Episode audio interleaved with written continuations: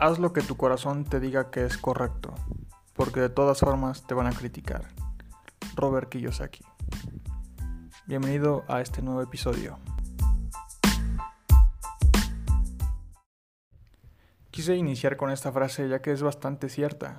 A veces no hacemos las cosas simplemente porque sentimos que nos van a criticar o porque no vamos a encajar en algún círculo en el que estemos ahora, de amigos o amistades. Pero no tiene que ser así. Nosotros tenemos que hacer lo que nuestro corazón o lo que nos gusta, simplemente. Si a ti te gusta correr en las mañanas y a los demás no les gusta ni siquiera ir a hacer ejercicio, no te tiene que importar, porque al final de cuentas la que se va a beneficiar eres tú. Y sobre todo, ¿por qué Robert Kiyosaki? Porque esta semana estuve leyendo su libro Padre Rico, Padre Pobre. Y justamente lo acabo de terminar. Y te quiero dar cinco tips que he aprendido de este libro. Es un libro bastante conocido por todos. Yo me imagino que la mayoría lo ha leído y si no lo ha leído, se los recomiendo bastante. Sobre todo si quieren hacer algún emprendimiento, negocio o hábitos incluso. Y el primero es, los pobres y los de clase media trabajan por dinero, mientras que los ricos hacen que el dinero trabaje para ellos. Esa es la primera enseñanza del libro Robert Kiyosaki. Y claro, cuando lo leí me quedé como de, creo que tengo que tener mucho dinero para hacer esto. Vagamente y sin investigación yo creía esto, pero no, realmente a lo que él se refiere es que tenemos que generar activos. Y en el libro él habla de cómo él ha crecido su fortuna en base a los bienes raíces. A comprar casas, comprar terrenos, revender y todo esto. Pero número uno, por lo que entendí, necesitaba mucho dinero para esto. Y número dos, buscar terrenos y casas y eso es bastante complicado. Y claro, la mayoría de nosotros no tiene 100 mil, 200 mil pesos para gastarlos en investigación o, reventas de terrenos y comprarlos y venderlos. Pero claro, ahorita ya en 2021 podemos invertir en fibras, por ejemplo, que son fideicomisos de bienes raíces. Cuestan 20 pesos, 30 pesos. O páginas como Brick o Sin Ladrillos. Pero eso es para otro tema. Entonces el primer punto es que los pobres y los de clase media trabajan por dinero, mientras que los ricos hacen que el dinero trabaje para ellos. Claro, y claro, todo esto se entiende en el segundo punto, que dice los pobres y la clase media compran pasivos que creen que son activos, mientras que los ricos compran activos. ¿A qué se refiere con pasivos y activos? Básicamente los, los activos son cosas que te generan ganancia, mientras que los pasivos son cosas que te generan gastos. Un pasivo puede ser tu carro, tu casa. Muchas veces nosotros creemos que una casa es un activo, pero no, realmente estamos desembolsando siempre por mantenimiento, por impuestos y muchas cosas más. Y no nos está metiendo nada de dinero a la bolsa. Eso no es un activo. Y por cierto, este punto es aquí, es la razón por la que los ricos se hacen más ricos, porque están invirtiendo en activos y esos activos generan más dinero y regresan a los activos y eh, generan más dinero y más y más y más. Es un crecimiento exponencial. Mientras que los pobres y la clase media siguen gaste y gaste y gaste en lujos que no están en la capacidad todavía de darse como carros de lujo, carros del año, ropa nueva, ropa de marca, etcétera, etcétera, etcétera. Y también cuando tú trabajas para alguien más, el dueño de la empresa es el que se hace rico. Aparte tú, una parte de la que ganas siendo empleado, la tienes que pagar en impuestos todavía. Entonces eso te quita demasiado dinero del bolsillo. Entonces, entonces lo que tenemos que entender es que ¿por qué gastaríamos nuestro tiempo haciendo ricos a alguien más cuando nosotros deberíamos hacernos más ricos? Entendiendo eso, ahora ya sé que tengo que destinar mi dinero a mejores cosas que pueda aprender más. Pueden ser cursos, pueden ser inversiones en bolsas, cosa que la mayoría de los mexicanos no hace. El 0.3% de la población mexicana invierte en bolsa, mientras que en Estados Unidos 6 de cada 10 personas invierten en la bolsa de valores. Sé que esto es para otro tema, pero les doy una ligera embarrada de lo que vamos a ver próximamente. Y entendiendo todo esto, pasamos a la tercera enseñanza de este libro que es más dinero no va a resolver todos tus problemas económicos. Todos hemos pensado, si tuviera más dinero pondría este negocio, o si tuviera más dinero pagaría mis deudas. Y realmente no funciona así. Lo que a veces tenemos que hacer es un presupuesto y ver en dónde se nos van esos gastos. Puede ser en una suscripción a Netflix que ni siquiera ocupas, o Amazon Prime, o etc, etc, etc. Y precisamente tiene que ver mucho con el punto anterior, que es generar más activos. ¿Qué son los activos? Cosas que te meten dinero al bolsillo y que hacen que ganes más y más y más de una manera más exponencial. Y entendiendo todo esto, pasamos a la tercera enseñanza de este libro que es más dinero no va a resolver todos tus problemas económicos. Todos hemos pensado, si tuviera más dinero pondría este negocio, o si tuviera más dinero pagaría mis deudas. Y realmente no funciona así. Lo que a veces tenemos que hacer es un presupuesto y ver en dónde se nos van esos gastos. Puede ser en una suscripción a Netflix que ni siquiera ocupas, o Amazon Prime, o etc, etc, etc. Y precisamente tiene que ver mucho con el punto anterior, que es generar más activos. ¿Qué son los activos? Cosas que te meten dinero al bolsillo y que hacen que ganes más y más y más de una manera más exponencial. Y es que normalmente siempre estamos persiguiendo la siguiente quincena. Cuando trabajamos en algún empleo o cosas así, esperemos a que llegue el cheque y ni siquiera pasa un día y nos los gastamos todo porque tenemos que hacer una planificación de todos nuestros gastos y sobre todo pagar las deudas, que es lo que más nos quita del bolsillo.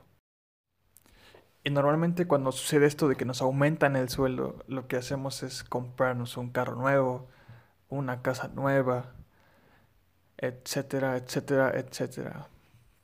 Pero en este caso los activos no están creciendo y solamente generamos más gastos en el pago del enganche del coche, del, si lo sacamos a crédito, o de la casa si la hipoteca es bastante elevada o a 20, 30 años.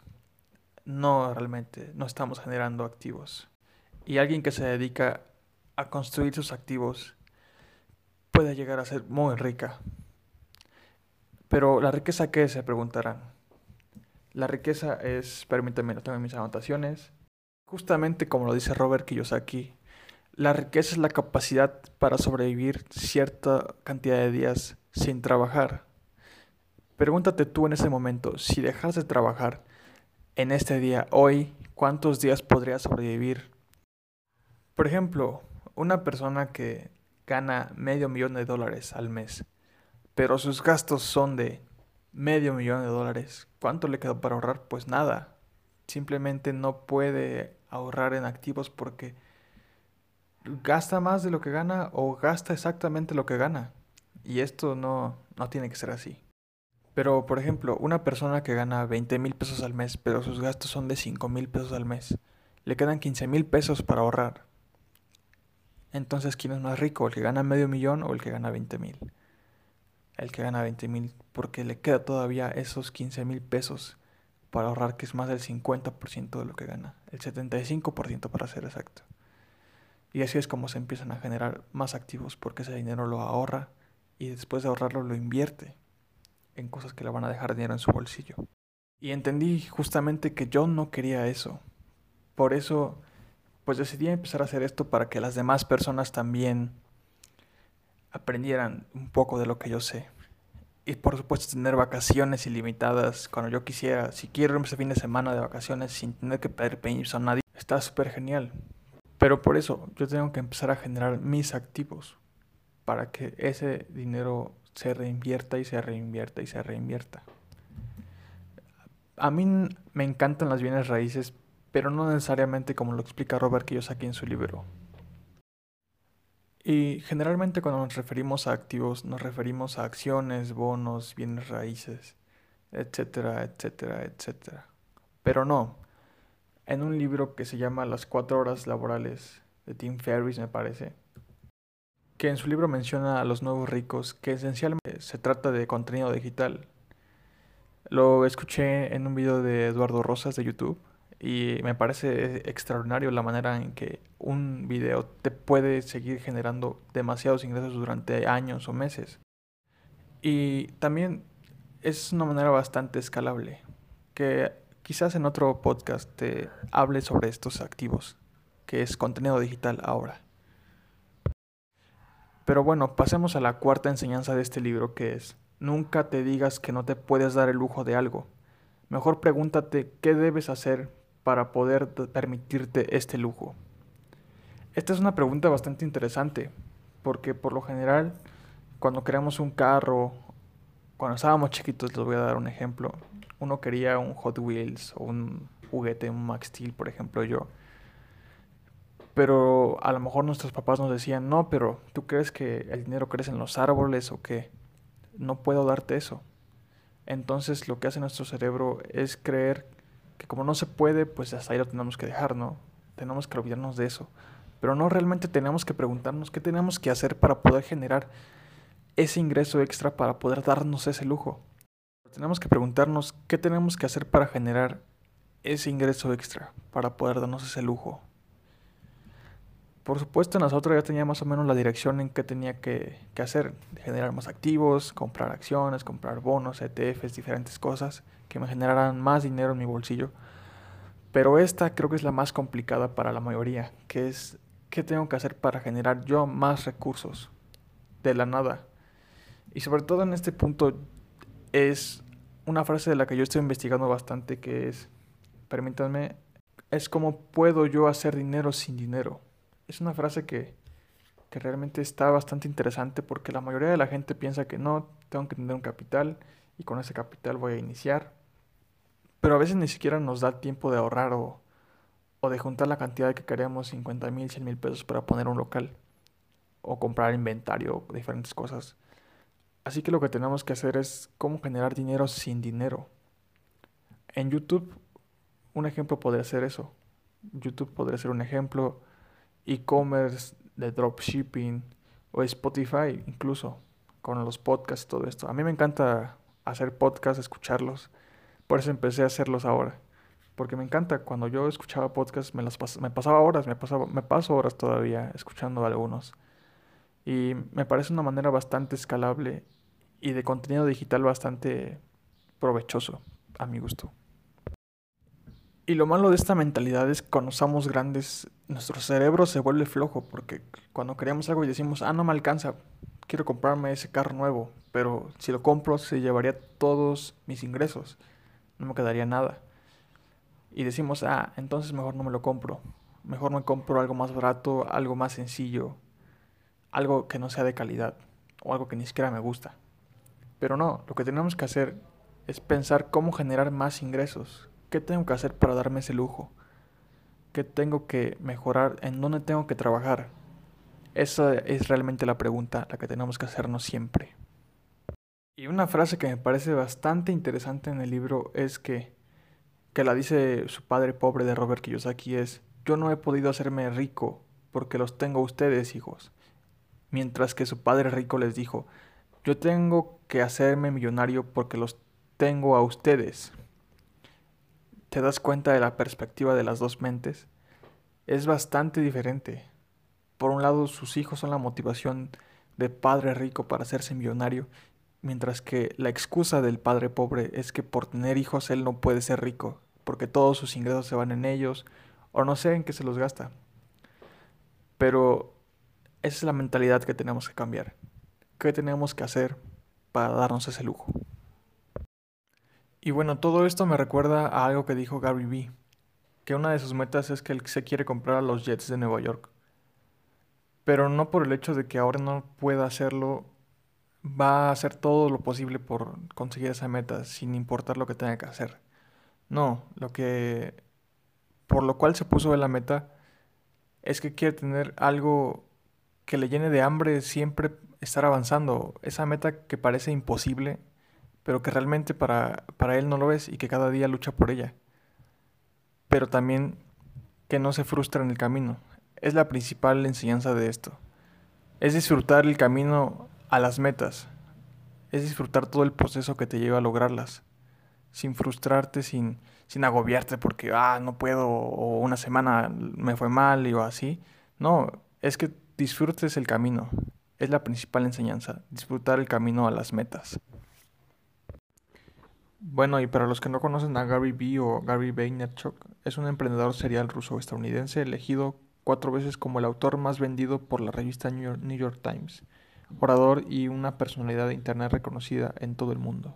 Bueno, si no lo conocen pueden buscarlo en YouTube o en Spotify. Y tiene videos excelentes. De la quinta enseñanza que podemos sacar del libro Padre Rico, Padre Pobre es que el retiro no significa dejar de trabajar, sino ser capaz de bloquear cambios catastróficos que no prevés y que tu fortuna crezca de forma automática, que ya no tengas que preocuparte por generar más fuentes de ingreso porque tus mismos activos te van a estar generando más dinero. Es una frase bastante interesante y una manera de llegar a tu jubilación, no sé, no necesariamente a los 65 años, 70. Incluso no trabajar te genera repercusiones muy dañinas a tu salud. Está comprobado científicamente. Entonces, sino que más bien tu retiro se va a enfocar más a evitar cambios repentinos en tu estilo de vida. Que de repente te despiden de tu trabajo o que tu empresa quiebra y te quedas sin ingresos es lo que a él se refiere. Que puedas evitar todos estos cambios catastróficos. Y la única manera es generando activos. Generando activos que te den dinero a tu bolsillo. Como lo ya, ya lo hemos platicado en, alrededor del podcast.